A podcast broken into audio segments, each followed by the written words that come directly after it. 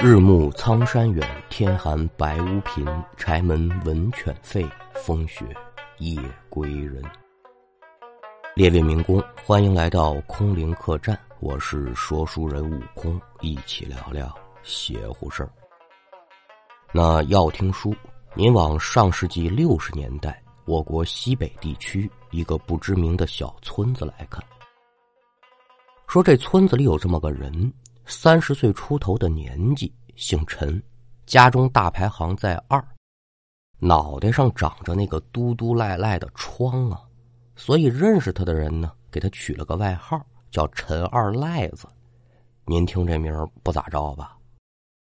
这陈二赖子干嘛的呢？没啥正经营生，啥活都干。要是赶上村子里谁家办白事啊，这陈二赖子算是高兴了。反正您也别误会啊，他这高兴呢，不是说对死者的不尊重，其中有两个原因。那咱可都知道啊，逝者下葬之前必须得停灵。那子儿说停灵，肯定就牵扯到一个问题，就是守灵。为了以显孝道，这守灵人呢都是逝者的近亲晚辈，但是赶上那个人口少的，又不想让灵前太过于冷清的，怎么办呢？主家就得花钱请一些外姓旁人呢，来充当这守灵人，管吃管喝，钱给的不少。陈二赖子呀，他高兴的是这个。再有一节呢，咱老话怎么说的呀？婚丧嫁娶地，必有赌局起。怎么呢？像这种场合呀。来的人多，其中不乏就有喜欢耍钱的呀。借着这种场合开个赌局子，一起摸上几把，热闹热闹。那晚上人都散了之后，灵堂里这些个请来的守灵人没啥可消磨时间的，也喜欢打个小牌啊，玩上几把。这陈二赖子他就喜欢赌，但他可没赌瘾啊，就是单纯的喜欢玩。赶上手气好，他赢几把。这也是个来钱道呗，他高兴的原因就在这儿了。那咱说话这会儿呢是个腊月，这一天陈二赖子听见信儿了，说隔壁村老田家呀有这么一棚白事，要找守灵人。过去一打听，谁死了呀？老田头的儿媳妇，因为怀疑自己这爷们呢有外遇。两口子呛呛了几句之后，这田大嫂子心一窄，想不开，喝农药自杀了。田大嫂子膝下呢，这人口少，就一个不满十岁的儿子，孩子这么小，他也害怕，哪敢守灵啊？所以这才得请守灵人。那白天如何的忙活暂且不提，就单说晚上，这次来的人可不少，算上陈二赖子，足够十个人。说话这会儿，按现在钟点十点钟左右，灵堂里面相当的热闹，十几个人守着这么一口棺材，围着一张桌子，干嘛呀？咱耍起来吧。那您就得说了，你围着这逝者在这耍钱，是不是不尊重啊？您这话没错，但是呢，这种风俗现在在很多地方还依旧存在。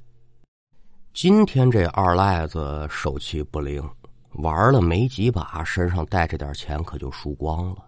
大半夜这么长，这才哪到哪啊？找平时关系不错的伙计借点儿，可没过半个钟头又输光。有心想着说我再借我翻本儿，这钱没借着，还挨了一顿狗屁呲。我说二赖子，你今天这手气可是够臭的了啊！咱在座的各位可都赢了钱了，不瞒你说，赢的都是你的。你要是再玩，你就得压衣服了。要我瞧，你别玩了啊！你别把你这臭手传染给我们，一边站着去。实在无聊，你就陪甜的嫂子聊会儿天那保不齐嫂子一高兴，嘿嘿，还给你拿点小费呢。这话一出口，把在场的人惹的是哈哈大笑啊。你一嘴我一嘴，就拿这田二赖子找乐玩。反观这田二赖子呢，这脸上也是红白一阵变化呀，嘴里是嘀嘀咕咕的骂了几句，站起身来，由打灵堂出来，找墙角就撒了泡尿。再次回到灵堂，一看几个人玩的还挺热闹，越看这心里越难受，跟猫抓的似的。前文书咱说过，这陈二赖子他可没毒瘾，他就是好玩，甭管输赢，我就喜欢这气氛。啊，说你们玩的这么嗨，光让我在这杵着，不像话。再一想，刚才这些人对待自己这态度，心里就更不宣愤了。行，不是不让我玩吗？不是嫌我手臭吗？那你们也别玩肃静了。眼睛盯着这个牌桌呀，陈二赖子这心里可就琢磨上了。我一说，您各位大概也能猜得出来，这小子他不憋好屁了。站在这儿约莫有一两分钟，陈二赖子就听到灵堂外头扑扑棱棱一阵声响，走出去一瞧呢，院子里这鸡笼关着一只老母鸡。跟那闹窝呢，看到这儿，这小子眼珠子是滴溜溜一转，我有主意了。回身看看屋内的众人，他嘿嘿一笑，轻声的可就说呀：“嘿嘿，你们就等着瞧吧，哥们儿，一会儿啊，我给你们送个大礼。”这话说完，就瞧二赖子借着月光，径直朝这鸡笼子走。走到近前呢，伸手把这老母鸡可就给抓出来，攥住两个鸡翅膀子，在附近转悠一圈先是找了这么一轱辘绳啊，把这鸡嘴给缠上，然后找一编织袋子，可就把这老母鸡呀扔袋子里去了。拿手把这袋口系个扣，拎着上灵堂。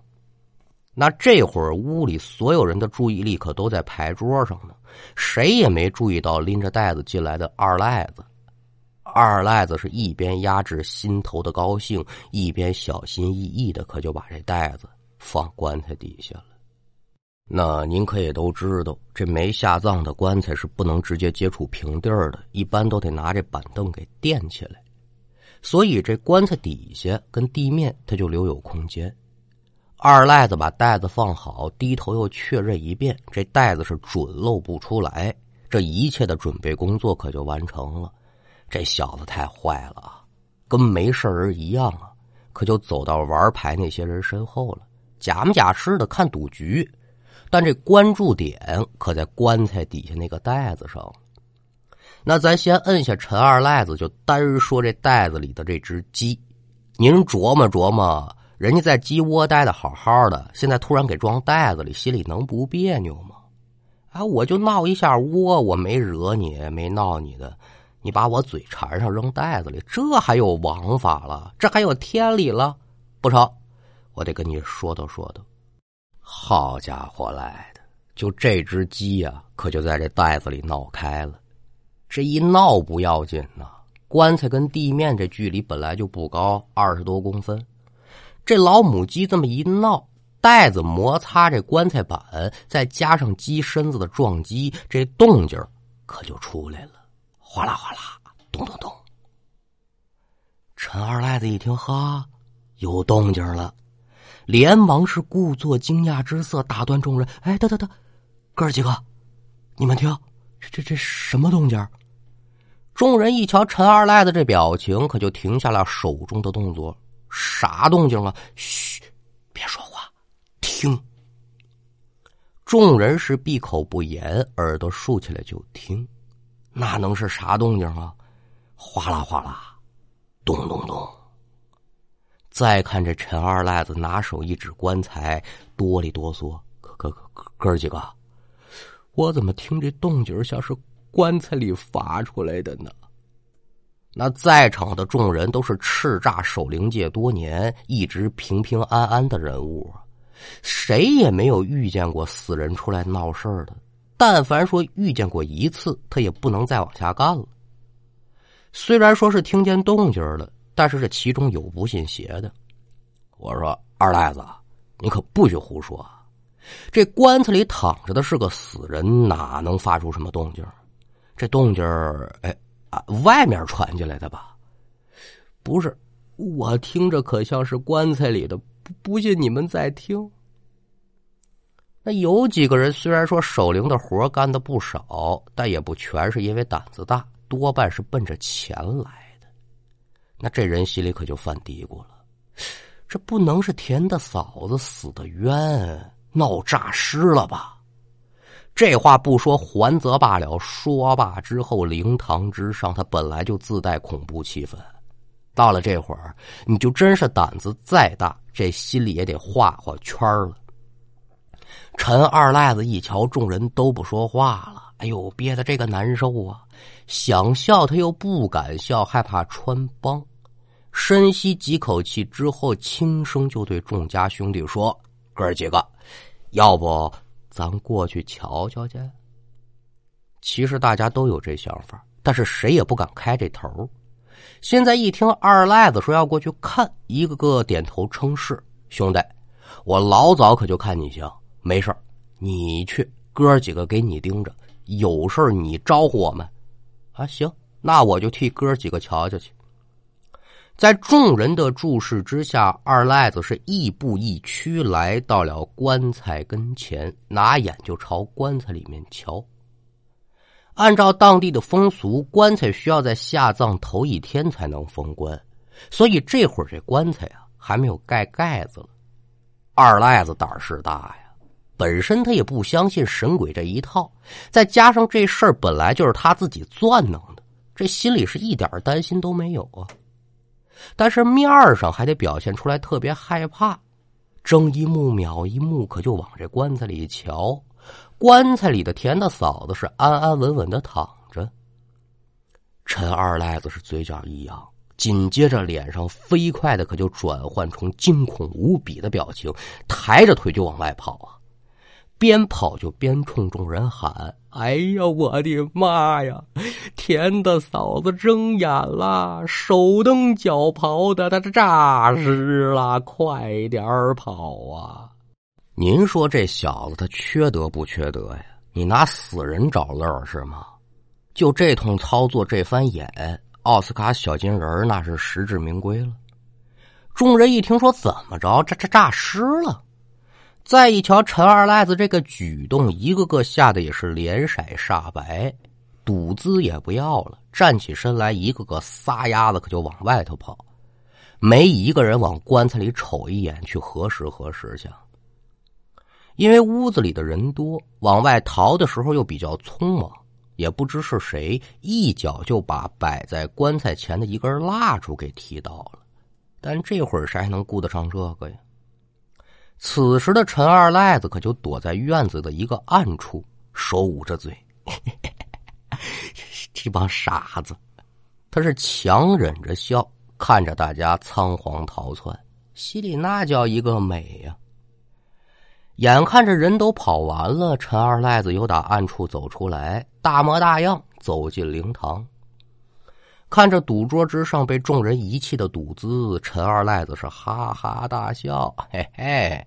这可就都是我的了，我让你们数落我，这算是我的精神赔偿吧。那说到这儿，各位可就明白过来了。这陈二赖子之所以做这一切，就是因为心里不宣愤，他设下这么个套，谎称田大嫂子诈尸，吓跑了众人，顺带着可就把这赌资全卷走了，不可谓是一石二鸟之计呀。把赌资收进自己的口袋儿啊，来到棺材前头，就开始清理自己这作案现场了。由打棺材底下把这袋子掏出来，这边刚直起身就瞧这陈二赖子是突然间双眼圆瞪，嘴巴大张，体似筛糠，腿肚子他也转了筋了，裤裆也不知道为啥怎么就这么热乎呢？哎呦，尿了！您就得问了，刚才还好好的，这是瞧见什么了，吓成这样？呵呵，你小子不是愿意拿死人找乐吗？这回成了。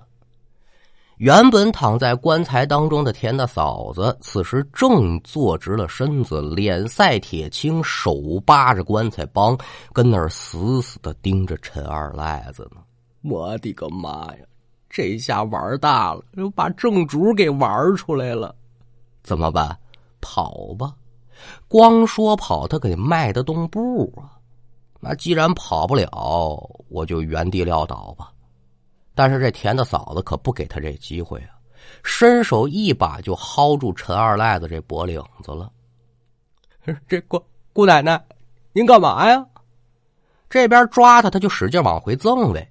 这一赠呗可不要紧，田大嫂子顺着这股劲儿啊，一下子就被陈二赖子由打棺材里给带出来了。带到田大嫂子站定，还没给二赖子反应的机会，一甩手，直接把人就给甩出去了。扑通一声，这陈二赖子摔了个七荤八素。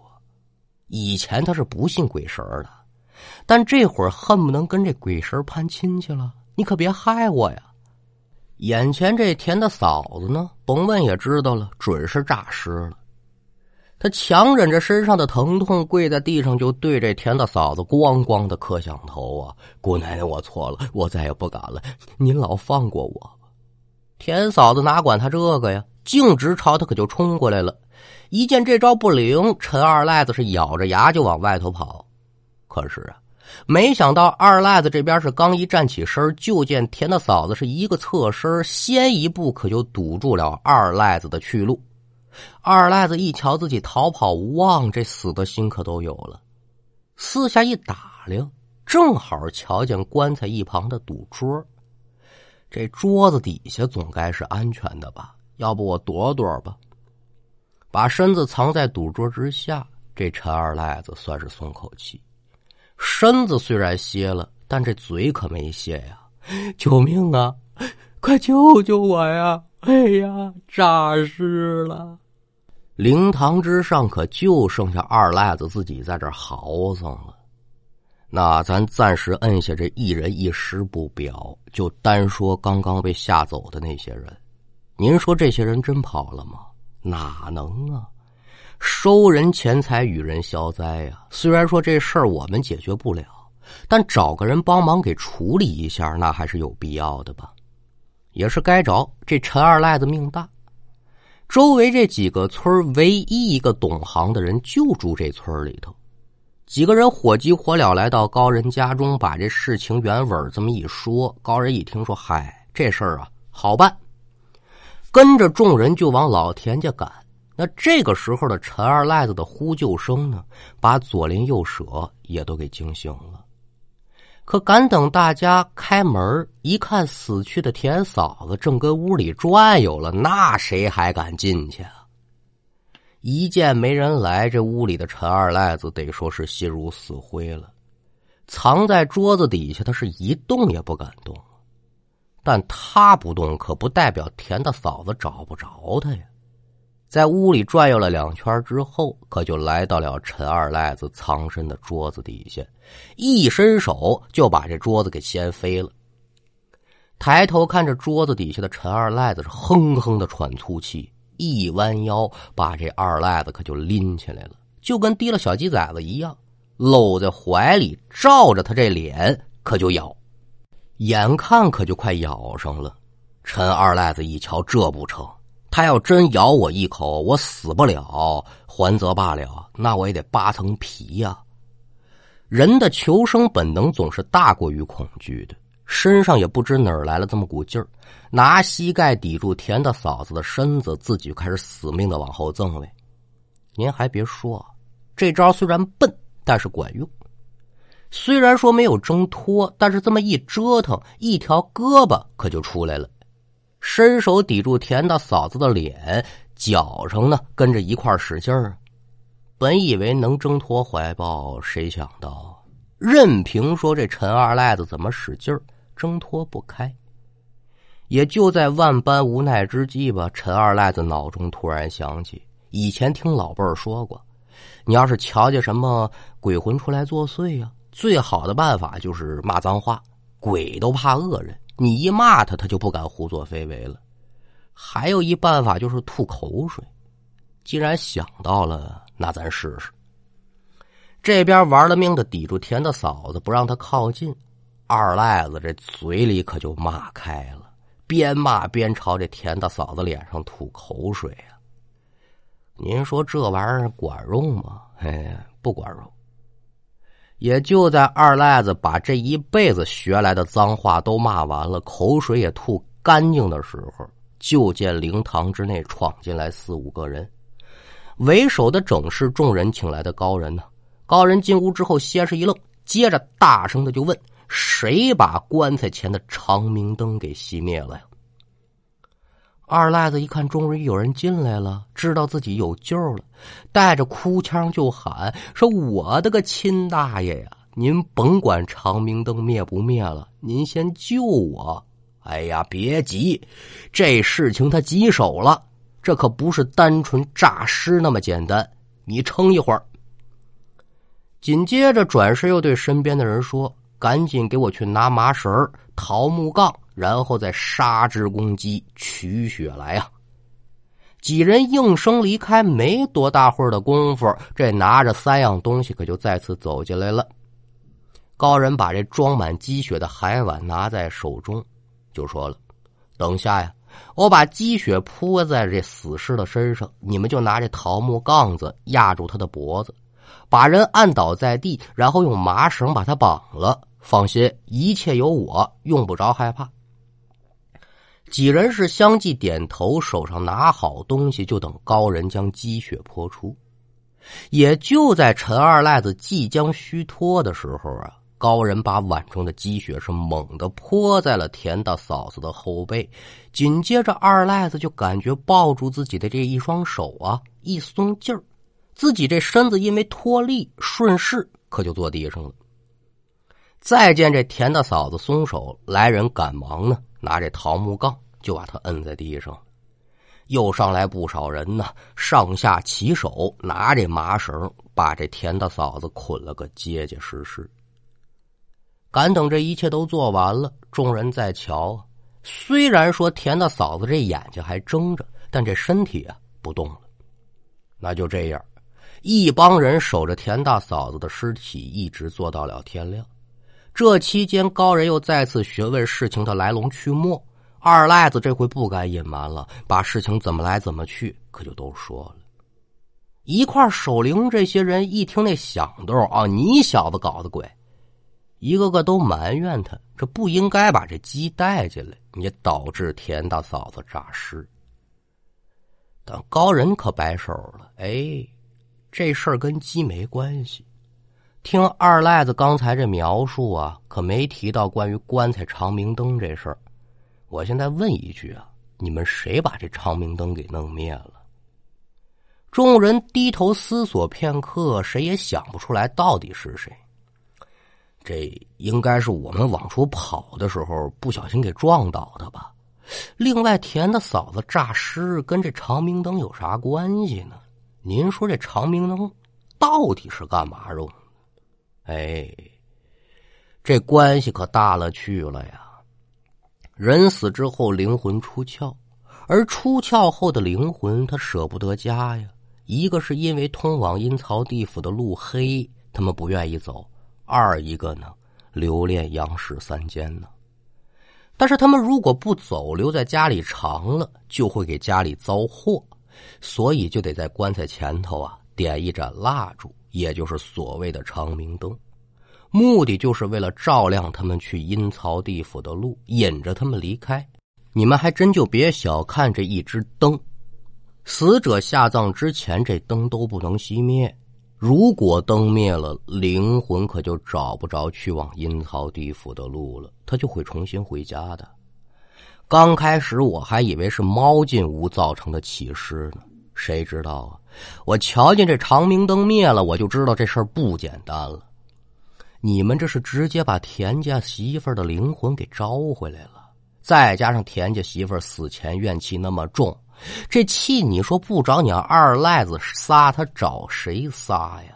幸亏你小子命大呀！高人这篇话一说完，大家也是恍然大悟。哦，还真没想到这一根蜡烛还有这么多道道。当大家再问起说田家媳妇这尸体该怎么处理呢？高人叹口气：“你要这么一闹啊，这土葬准是不灵了。为了防止日后他出来作妖，这尸体只能火葬。”当天中午吧，高人带着一众人等，把田大嫂子的尸体就运到村外一处山坡之上。拿桃木楔子钉住这尸体的四肢，架上柴火堆，一把火给烧了。整个过程呢也没有什么异样，就是味道难闻点那书说至此，今天这回故事可就算是给您讲完了。咱先不说陈二赖子等人如何给家属一个交代，可叹的是啊，陈二赖子他耍小聪明，算计别人。没想到啊，最终还是自己深受其害。好了，今天的故事就给您讲完了，接下来进入悟空，嘚吧嘚。那本环节由辉哥潮牌工作室赞助播出。辉哥潮牌工作室在莆田本地经营各类鞋子衣服多年。有喜欢名牌鞋子、衣服的，又不想花太多钱的朋友们，可以去了解一下，质量绝对经得起您的考验。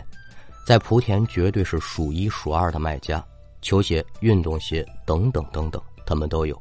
微信号一七六八八七六五四七零，微信号一七六八八七六五四七零。买不买无所谓，欢迎进来瞧一瞧，看一看。微信号一七六八八七六五四七零，感谢您列位。那我们来看一下听众们的留言。身在红尘中说，终于赶上进度了，但是也没得听了，好可怜的样子哦。说悟空啊，我不催更，因为我等得起精品。那这精品不敢当了啊，最近家里家外的事情呢，也确实有点忙。我也没有想到，最初录着玩的这个故事，会一步一步的把自己推向职业主播这个方向。那天我在咱这喜马圈子里呢，还在碎碎念这件事情。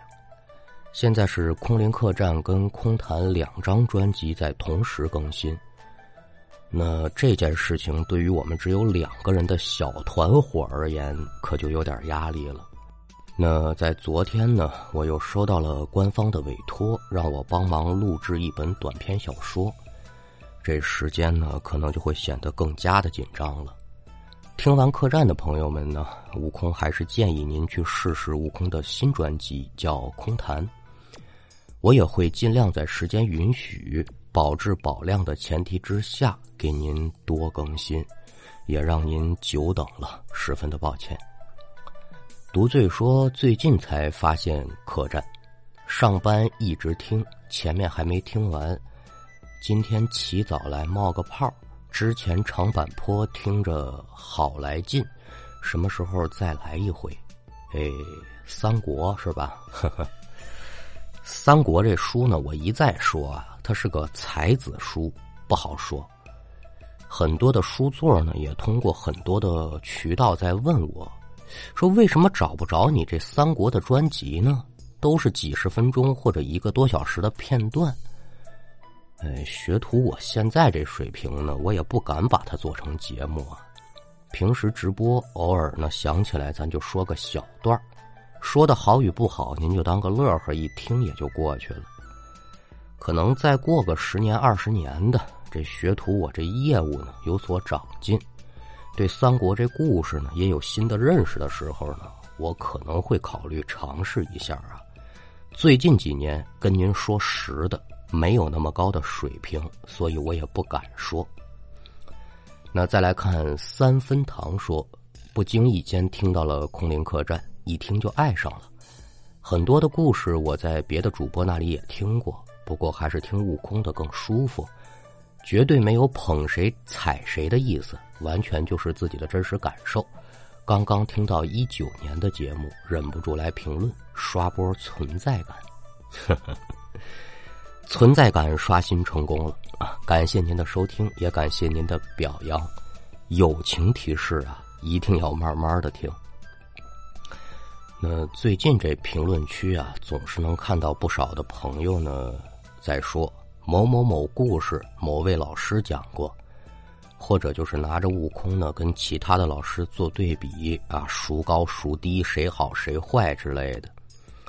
一些比较有才的书座呢，还给我们编顺口溜啊，那原话我记不住了，反正大概其的那意思就是把他喜欢的这些主播都编进去了啊，看着还挺好玩的。但是就我个人的看法呢，听个故事嘛，比来比去的真没啥意思。您就说悟空好，您就说悟空不好，于我而言有什么影响呢？